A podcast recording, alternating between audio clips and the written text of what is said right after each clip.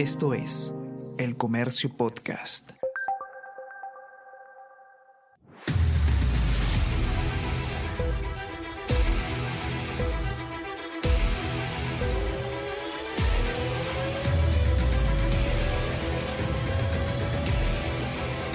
at the back of the grid. When you stop the car, P1, wait 5 seconds, P0. Yep, copy, I'm just behind here. Copy that. See you on the grid.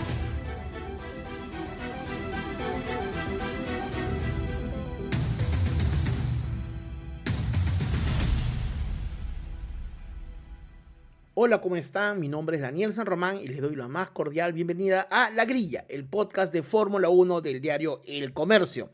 Hoy empezaremos el programa del día de hoy en remembrando, recordando, analizando lo que fue el reciente GP de Japón que se corrió en horas peruanas en la medianoche, medianoche el domingo. Eh, yo vi la carrera dos veces, vi la carrera en la noche y vi la carrera en la mañana. En la noche me aburrí, me dormí. Eh, el inicio con los safety cars que hubo me pareció que le quitó un poco de emoción para la hora que era en Perú. Además, la pole position de Max Verstappen nos dejaba un poco en claro que los tiempos muy cercanos del dominio de Max eh, estaban de vuelta y lo de Singapur había sido básicamente una isla, un oasis en medio de una temporada plagada por el dominio de Max. En la segunda parte del podcast hablaremos qué pasó en exacto en Singapur. Pero claro, uno esperaba una carrera con más emoción, uno venía de una carrera cerrada como Singapur, con mucha emoción, y creíamos que los McLaren que estaban detrás podían hacer algo. Sin embargo, bastó la primera curva para darnos cuenta que Max se mandaba a mudar con todo. Y lo que vimos a manera de, de por el liderato fue Max siempre el liderato. Más allá de algunos ingresos a boxes que le hicieron ceder las posiciones, nunca estuvo en duda su eh, posición de liebre en la carrera. Al final termina ganando por 19 segundos sobre Lando Norris. Muy bien los McLaren que consiguen el 2-3 en esta carrera, demostrando más que McLaren está creciendo, que McLaren tiene todo para esta segunda mitad del campeonato. Ojo, ojo que se metan a la pelea del subcampeonato.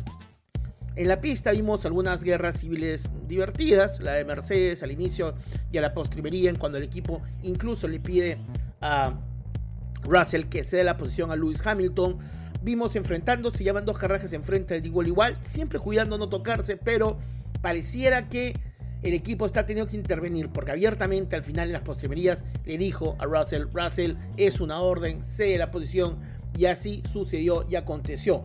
Con Red Bull no pasó ellos y Checo tuvo una mala jornada nuevamente, mala, mala jornada. El choque inicial que tiene empezando la carrera y que daña el alerón delantero de su monoplaza. Tras esto tuvo que entrar a boxes, volvió a salir, complicación, empezó a hacer lo que mejor sabe los domingos, que es remar, recuperar posiciones con ahínco y con intención. Lograba hacerlo arriesgando mucho, eh, y a medida que iba superando a los rivales, cada vez el rival era más complicado. Hasta que llegó el momento que tuvo que enfrentar a Kevin Magnussen. Y ahí lo trató de adelantar, hubo un choque entre ambos, trompos, percance. Y Checo tiene como consecuencia de este impacto entrar a boxes. Y en un momento le hacen la reparación, pero después dan por terminada por él la carrera del equipo y lo hacen ingresar para firmar el abandono. Sin embargo, había una penalización de 5 segundos por un ingreso intempestivo cuando había un safety car. Entonces el equipo dijo, si no sale Checo ahorita, posiblemente en una carrera posterior estos 5 segundos no los penalicen. Así que Checo, que había abandonado y que seguía sentado en el carro, toda la gente entendía por qué, vuelve a salir a la pista para hacer un giro más, entrar a boxes y cumplir la penalidad de 5 segundos. Realmente extrañísimo, realmente rarísimo. Checo pues, no tiene una temporada regular, a veces lo queremos en alabar, a veces nos quedamos con sus buenas participaciones, pero en lo que viene siendo su temporada es bastante eh, irregular. Aún así, le sirve para ser el segundo del campeonato en una fecha donde además Red Bull por fin se consagró el monarca de título de constructores logrando el bicampeonato. El año pasado también fue campeón, este año también es campeón y con ello Red Bull ha bastado Japón y los puntos hechos eh, básicamente por Max Verstappen, los puntos del solitario Max para conseguir la ansiada corona.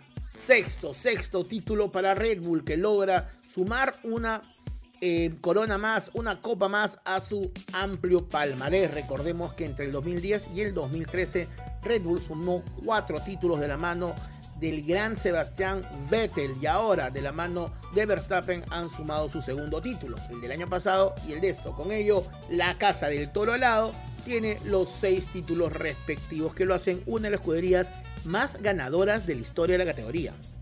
Ahora, hablando de históricos, ¿cuál es la casa constructora más ganadora de la historia de la Fórmula 1? Bueno, Ferrari. Ferrari con 16 títulos de constructores, el último lo sumó en el 2008. Segundo está Williams con 9 títulos, el último lo sumó en 1997. En tercer lugar están empatados McLaren y Mercedes con 8 títulos. En quinto está Lotus y ahora en sexto está Red Bull con los títulos del 2010, 2011, 2012, 2013, 2022 y 2023. Lo siguen ya marcas con solamente dos títulos. Ahí está Cooper, Bram y Renault. Y con un título está Van Hol, Benetton, BRM, Matra, Tyrell y Brown. Es decir, Red Bull se pone ya a mano, a título, a ojo de piedra de una sola en campeonato más que tenga que conseguir para igualar la marca de Lotus y ser la quinta escudería con más títulos en la historia de la Fórmula 1. En pista, todo bastante tranquilo, todo bastante controlado. Una carrera que tuvo a Max como un claro dominador, casi 20 segundos de ventaja, con segundo puesto importante de Lando Norris y Oscar Piastri, que logran dejar en claro en el podio que McLaren es una de las segundas potencias más importantes para lo que viene siendo este campeonato. Leclerc termina en cuarto, Hamilton en quinto y sexto queda Carlos Sainz. Tras esta nueva victoria de Max Verstappen y el Antonio Sergio Pérez, la ventaja del piloto neozelandés que va por el tricampeonato se ha ampliado, se ha ampliado a 177 puntos. 177 puntos. Max Verstappen en la actualidad tiene 400 puntos, mientras que Checo Pérez tiene 223.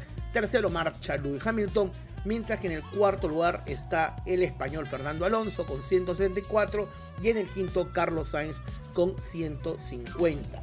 Ahora tengamos en cuenta que este fin de semana no hay carrera y luego se viene para todos nosotros el gusto y el agrado que en 8 domingos tendremos dos carreras. En 8 domingos tendremos dos carreras. La próxima semana es Qatar, luego descansamos y ahí viene la seguidilla del 22 de octubre Estados Unidos, el 29 de octubre México y el 5 de, el 5 de noviembre Brasil. El domingo se descansa nuevamente para la definición de campeonato que es el 19 de noviembre en Las Vegas y el 26 de noviembre en Abu Dhabi. Así que prepárense y descansen porque se viene una de las sedillas que tanto nos gustan para cerrar este emocionante campeonato de Fórmula 1 donde McLaren parece estar demostrando lo propio para ser la segunda escudería más potente y Ferrari viene haciendo todo lo posible para no dejar que se le escape ese título. El de constructores ya está decidido, es para Red Bull y el de pilotos todo haría indicar que es para Max Verstappen, mientras que el subcampeonato, por más que nos quejemos y no estemos de acuerdo con algunas actuaciones, también pareciera decantado para Checo Pérez. Bueno, y así pasó Japón, así pasó Japón. Más allá del resultado, hay un tema que quedó la semana pasada, porque hicimos el resumen muy rápido, de lo que fue la carrera maldita de Singapur para Red Bull. Y este fin de semana no hay ninguna carrera, así que no hay previa que hacer y el momento es más que indicado para profundizar un poco sobre qué fue lo que pasó con Red Bull en Singapur. Y hemos podido recopilar información por todos lados, ver varias versiones y todo el indicar que lo de Red Bull no fue una laguna, sino algo que es consecuencia de algunas decisiones del equipo.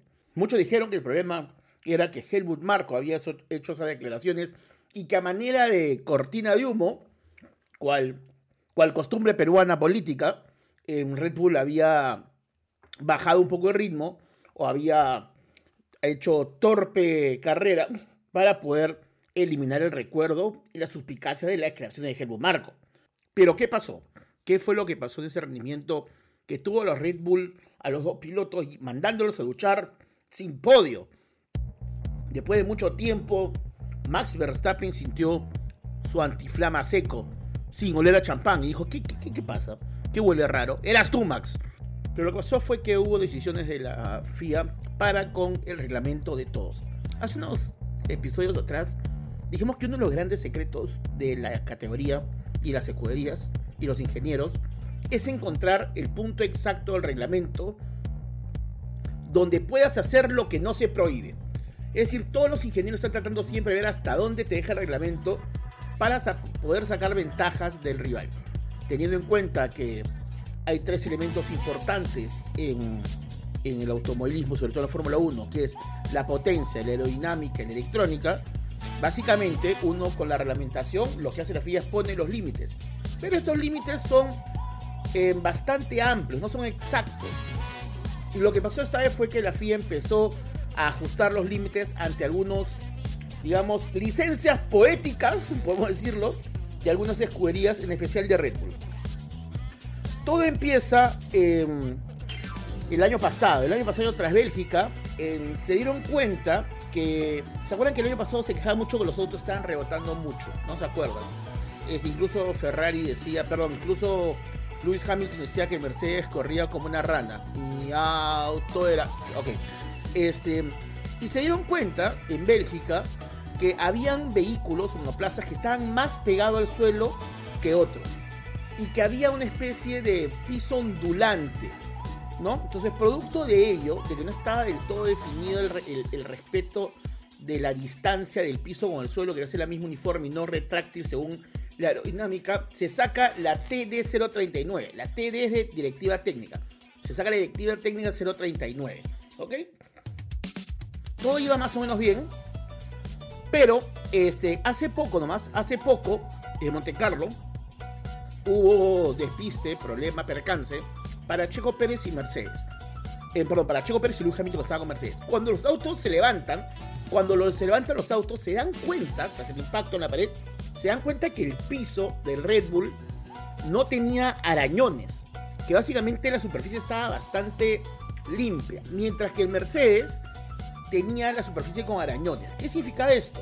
Que por alguna razón el Mercedes estaba yendo este, más pegado al suelo. Estaba yendo más pegado al suelo y con ello estaba teniendo los arañones respectivos, con lo cual significaba que el equipo Red Bull estaba un poquito por encima, estaba un poquito más levantado de lo habitual.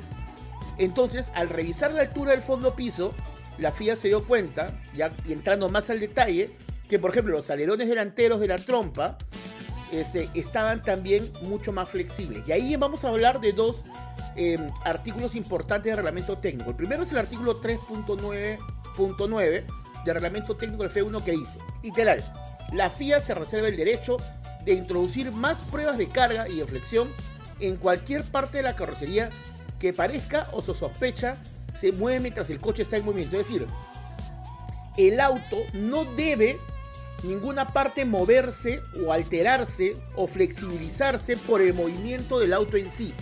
¿Ok? Es más, se dice que se puede revisar cualquier anomalía. Y esto la FIA lo avisa en Holanda que no le dice, ojo chicos, he visto esta anomalía y voy a empezar a revisar. Y dijo que en Singapur iba a tomar decisiones. Italia le dejó libre, ya sabían las escuderías, pero dio la previsión que iba a revisar en Singapur. Entonces, basándose del artículo 3.2.2 del reglamento técnico de la, Fórmula 1, decía claramente qué es lo que estaba alterando, qué es lo que estaba pasando, cuál era la proyección de la FIA con miras a Singapur. Decía, todos los componentes aerodinámicos o carrocería que influyen en el rendimiento aerodinámico del coche deben estar sólidamente asegurados e inmóviles respecto a sus marcos de referencia. Es decir, que la pieza no se mueva, que toda la pieza sea rígida. ¿Qué se dieron cuenta? Se dieron cuenta que los difusores delanteros de los alerones de punta de Red Bull, si bien tenían la base enganchada a la trompa, la superficie media se movía y oscilaba con flexibilidad a medida que el auto avance. ¿Ok? Esto le permitía un beneficio aerodinámico porque esta pieza debía ir fija. Esta era una ventaja no reglamentada, pero iba en contra de la norma. Es decir, o sea, no estaba expresamente explicado que no, pero era una movida pegada al reglamento, casi ilegal, pero no normada como una trampa. Por lo tanto, estaba en este vacío legal. ¿Ok? El primero en implementar esto en la temporada fue Red Bull. Después, cuando el Red Bull iba tan fuerte y todos los equipos vieron este rendimiento, todos lo copiaron. Ahora, todos copiaron ello. Red Bull lo impone y todos los equipos lo copian. Es decir, todos los equipos sacan provecho de esta, digamos, ligereza o amplitud del reglamento para aprovechar, digamos, las partes flexibles o móviles de los aleros delanteros. Y algo similar pasaba en el alerón trasero, donde también habían elementos móviles, digamos, incluso había un recorte en los bordes del alerón trasero para ganar aerodinámica. Y todo el mundo lo copió a Red Bull también porque Red Bull fue el primero en implementar esto. Entonces todos dirán ahora, pero aguanta. Si Red Bull lo hizo primero y todo el mundo lo copió, ¿por qué Red Bull se afectó tanto? ¿Y por qué estaría mal si todos lo hacen? Ya, primero porque va en contra del carácter de la regla. La regla lo que dice es que nada debería moverse, todo debería ser rígido. Y aprovechándose de que dice que el punto de origen debe estar rígido, digamos, lo que ha hecho Red en su momento fue aprovecharse de esa interpretación para asegurarse solamente la rigidez de la base, pero desconociendo que todo el elemento tiene que estar, que es lo que dicen tanto los artículos 3.99 del reglamento de tecnología de la Fórmula 1, perdón, y el artículo 3.2.2 del reglamento de tecnología.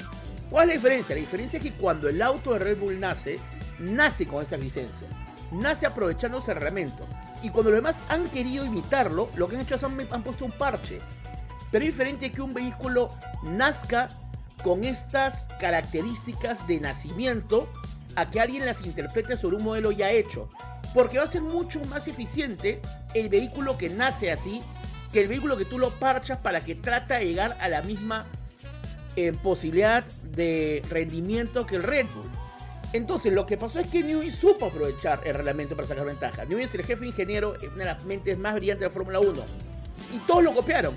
Pero cuando la FIA se ha dado cuenta de esto, digamos, de la altura del piso eh, y de los elementos móviles y la flexibilidad, tanto de los elementos delanteros de la trompa como los posteriores, ha hecho las restricciones. Y se dice que Red Bull, al quitar estas este, ventajas que tenía, digamos que rozaban con lo reglamentario, pero que estaban este, fundamentadas en el vacío legal, Red Bull ha retrocedido.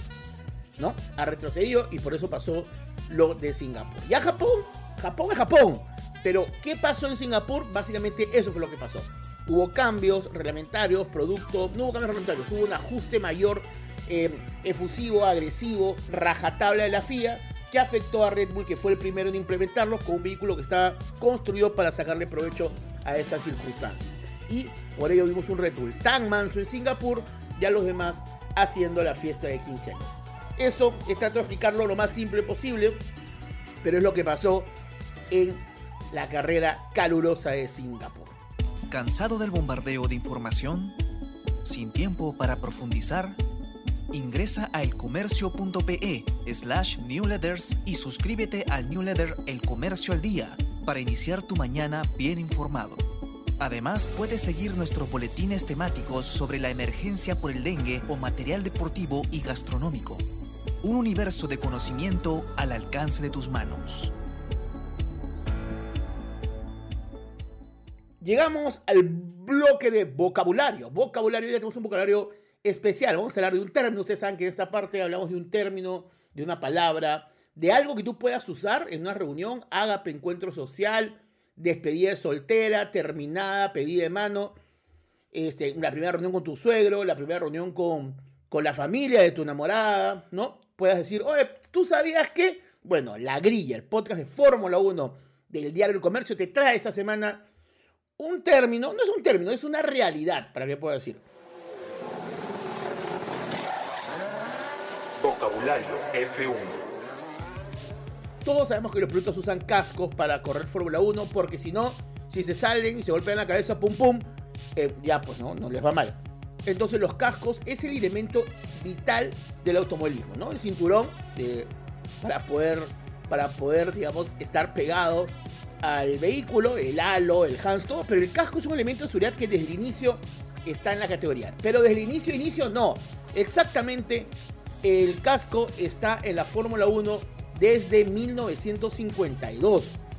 Desde 1952. Hoy es imposible imaginarnos la categoría, digamos, con pilotos sin casco. ¿no? Ahora una de las mayores preocupaciones de la categoría es la sobre los pilotos. Pero, por ejemplo, en los dos primeros años de la categoría 50-51, los pilotos usaban gorras de tela y lentes de protección. Y los lentes los usaban para que no les ingrese suciedad y para que no les entren insectos en los ojos. Pero corrían con gorrito, ¿ah? Con gorrito, así como Don Ramón, como Don Ramón, ¿ya? Es más, el título del italiano Farina del 50 y el argentino Fangio del 51, acuérdense que estos títulos los consiguen manejando monoplazas Alfa Romeo, los consiguieron con la cabeza al viento, pelo al viento, así, así como, Penélope, como Penélope Glamour eh, eh, en los autos locos, ¿ya? Recién sería, digamos, el 52 cuando aparecen los cascos. Recordemos que las carreras de, Fórmula 1, los monoplazas, el campeonato formal empieza en el 50, pero las pruebas de monoplazas se dan desde 1945 tras la Segunda Guerra Mundial. Así que durante seis años, casi siete años, corrieron los pilotos sin casco que recién aparecieron en 1952. Ya en el 2001 se introdujeron los cascos de fibra de carbono y una serie de pruebas que han asegurado la resistencia contra impacto. Pero al inicio, aquellos grandes pilotos corrían así nomás. Así que tienes tu dato para este fin de semana. Te puedes poner tu sombrero, tu pañuelo, así tu pañuelo en el cuello, tus anteojos, decir, ¿quién soy? Y puedes decir, soy Juan Manuel Fangio. Es un mal chiste. Pero a veces se trata, a veces no se puede, pero el hecho es que en los dos primeros años de la categoría no existían cascos. 3 por 3 Bueno, vamos con las noticias. Este fin de semana no hay carrera, este fin de semana no hay carrera, pero sí hay noticias. La primera noticia es que ha vuelto a ser un informe, esta vez de Forbes, sobre los sueldos de los pilotos de la Fórmula 1. Y destacan los sueldos de algunos pilotos que pensaban que ganaban más. El mejor pagado de la categoría es nada más y nada menos que tu papi, tu churro, tu rey, Max Verstappen de Red Bull, con 51 millones de dólares. ¿Sí? ¿Quién puede juzgar? ¿Quién puede jugar? Max está primero en el campeonato, está rumbo a un nuevo título, está primero con 374 puntos. Es decir, si tú divides sus 374 puntos por los 51 millones de dólares que le paga Red Bull, cada puntazo te cuesta 147 mil dólares. No me parece caro para un campeón del mundo. Lewis Hamilton es el segundo mejor pagado con 35 millones de dólares. El tercero, Charles Leclerc de Ferrari, con 24 millones de dólares. El cuarto, Lando Norris, con 20 millones de dólares. El quinto, acá me sorprendo, es Carlos Sainz con 12 millones. Gana la mitad de Leclerc. Qué feo chambear con alguien que sabe que gana el doble que tú y tú haces mejor su chamba, ¿no? Porque es más, si uno saca el porcentaje de cuántos puntos ha costado, cuántos dólares ha costado cada punto de Sainz versus Leclerc, por ejemplo, Sainz gana 12 millones de dólares, hasta el momento está quinto con 142 42 puntos, por lo tanto cada punto le ha costado a Ferrari 84 mil dólares, mientras que Leclerc, mientras que Leclerc está en sexto con 123 puntos y cada punto le ha costado a su escudería 195 mil dólares. Es decir, que por dos años consigues este, puntos de Leclerc. ¿No? Entonces, bueno, me sorprende la diferencia de la mitad, ¿no? La mitad de precio. Además, recordemos que Charles Leclerc ya ha sido renovado el contrato, se ha ampliado el contrato, mientras que Carlos Sainz, que está defendiendo últimamente los muebles en Ferrari, gana la mitad de su compañero de equipo. Otro que gana menos con su compañero de equipo es Checo Pérez, pero a Checo ya más que le pueden hacer. Gana 10 millones de dólares contra 55 de Max. Checo, ganas un quinto que lo gana Max, en serio. Cuando pides entrada a boxes, ¿crees que te van a dejar? O sea, ganas un quinto menos. Séptimo está che eh, perdón, Valtteri Botas, que gana igual que Checo Pérez. Valtteri gana 10 millones de dólares. Octavo, George Russell, 8 millones de dólares, que gana, digamos, 27 millones menos que Lewis Hamilton. Pero Luis es siete veces campeón del mundo. No creo que nadie se arrocha ahí. Noveno gana Esteban Ocon de Alpine con 6 millones. Y décimo está Fernando Alonso con 5 millones. 5 millones por Fernando Alonso. ¿No les parece un poco misio lo que están pagando Fernandito? 5 millones. Sí. Max gana 11 veces más que Fernando Alonso.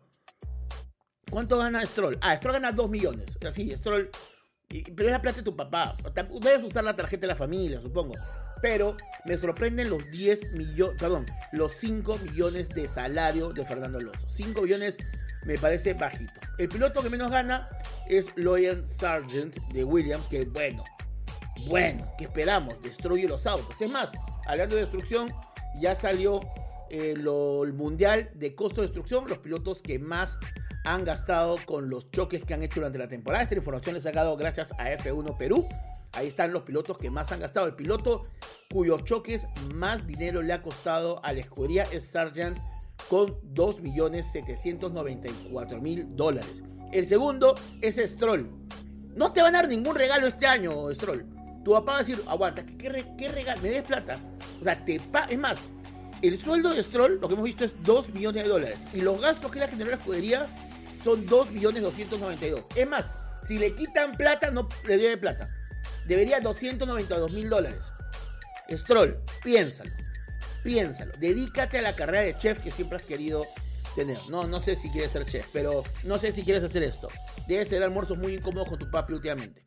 El tercero que más gasta es, eh, es en, impactos y choques y accidentes. El que más le cuesta al equipo es Checo Pérez. Con 2 millones 109. Que cuando Checo choca, choca. Choca fuerte, Checo. Ahora, Pérez tiene 223 puntos hasta antes de la prueba de Japón. Así que, va. Eh, relación Pérez. Es más, si, si sumamos su sueldo con los costos de destrucción que tiene a ver, están a 2 millones de dólares, de destrucción es 2 millones 109, son 12 millones, más o menos te está saliendo 50 mil dólares por punto. Económico, económico incluyendo los choques. Quinto está Gasly, no, cuarto está Gasly con 1.686.000. Quinto está Piastri y sexto Carlos Sainz. Séptimo está eh, Leclerc. Sainz ha gastado un millón y medio en destrucción este año y Leclerc un millón y medio. Tres millones entre los dos pilotos en percances que han tenido y que el equipo ha tenido que pagar. Pero miren, me, sorprende que Sainz gane la mitad de Charles, me sorprende el bajo sueldo de Fernando Alonso. Noticia 2, Oscar Piastri ha firmado una extensión de su contrato con McLaren hasta la temporada 2026. Inicialmente, acuérdense, su contrato vencía en el 2024, ya tiene contrato hasta el 2026. De esta manera, McLaren asegura así su alineación Norris-Piastri hasta por lo menos el 2025 que tiene contacto Lando Norris. Pese a todos los coqueteos que le manda Red Bull, Norris tiene contrato hasta el 25. Importante lo de Piastri, acuérdense que Piastri tiene solamente 22 años, un piloto australiano con un palmarés bastante importante. En 2019 fue campeón de la Eurocopa Fórmula Renault. Ahí corrió con Manuel Polar un par de carreras, hace tiempo. Pero digamos, en el 2019 fue campeón de la Fórmula Renault Europea.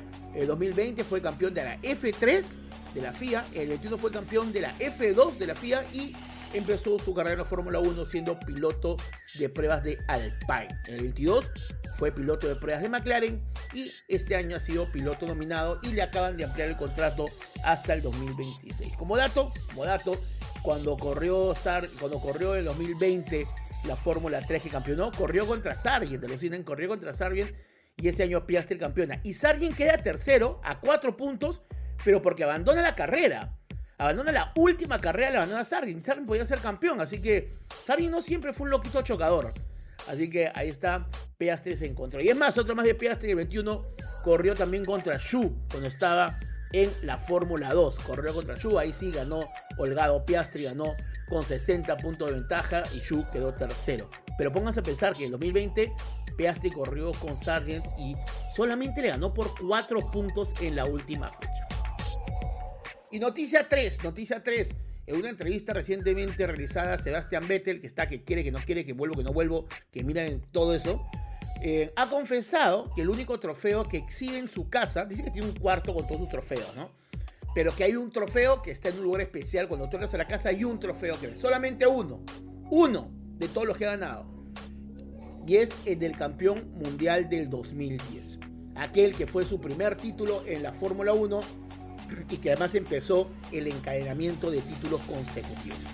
Dijo literalmente, en mi casa, el único galardón que luzco es el del Campeonato Mundial del 2010. Luego tengo una sala donde están todos los trofeos y este año, que he tenido tiempo libre, logré ordenarla y poner todo en su lugar, porque estaba simplemente en cajas. Tú dices, ¿qué hace con los trofeos? Nada, los tiene tirados. Es más, tuve más tiempo ordenar todo porque en los últimos años no había ganado mucho. ¿no? Como que en los últimos años ah, tenía repisas vacías que ha puesto Funcos, no ha puesto Funcos porque no, no tiene títulos, ¿no? Pero Betel está tan orgulloso de aquel título que ha dicho que es lo más importante de su vida. Recordemos que ese título, el que él gana en el 2010, se impuso por solamente cuatro puntos a Fernando Alonso y de hecho salió victorioso de una forma sorprendente en la última carrera que se corrió en Abu Dhabi. Así que eso es lo que hemos tenido esta semana, una carrera de Japón que nos permite un poco dilucidar el campeonato que se viene. Hemos explicado qué le pasó a Red Bull. La gente está preguntando qué pasó con Red Bull, qué pasó con Red Bull. Bueno, está lo que pasó con Red Bull. Recuerden además que siempre hay información adicional en la página web del comercio con todo el contenido de la Fórmula 1 y los días domingo pueden leer mi columna en el diario El Comercio, en la edición impresa, donde hablo también de la categoría reina. Gracias por estar conectados a un nuevo capítulo de la grilla. Recuerden compartir información, recuerden valorarnos en redes sociales, recuerden ponernos, puntuarnos tanto en Apple Podcast como en Spotify. Pasen el dato, sigamos creciendo como comunidad, escríbanos, etiquétennos, pongan en redes sociales para estar siempre interactuando. Se fue Japón y la próxima carrera será el 8 de octubre, el día del combate de Angamos en el GP Dakar. Y ahí se nos viene una seguida buena, porque viene el 8 de octubre viene Qatar, después el 22 de octubre viene Estados Unidos y te agarras porque viene 22 de octubre Estados Unidos, 29 de octubre México, 5 de noviembre Brasil, 19 de noviembre Las Vegas, 26 de noviembre Abu Dhabi. Se nos vienen en estas fechas solo dos domingos sin carreras y de ahí todo apretadito para que el domingo 26 termine la temporada, que está bastante declarada que va a pasar, pero que se ha puesto más emocionante de lo que esperamos. Mil gracias por su sintonía, mil gracias por escuchar La Grilla, el podcast de Fórmula 1 del Diario de Comercio. Mi nombre es Daniel San Román y nos vemos, nos escuchamos y estamos juntos la próxima semana. Chao.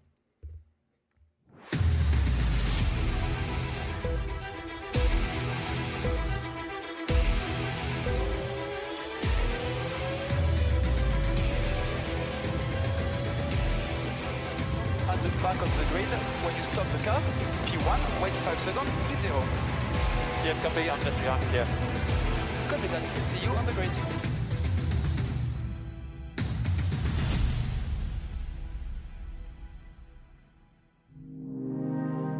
El Comercio Podcast.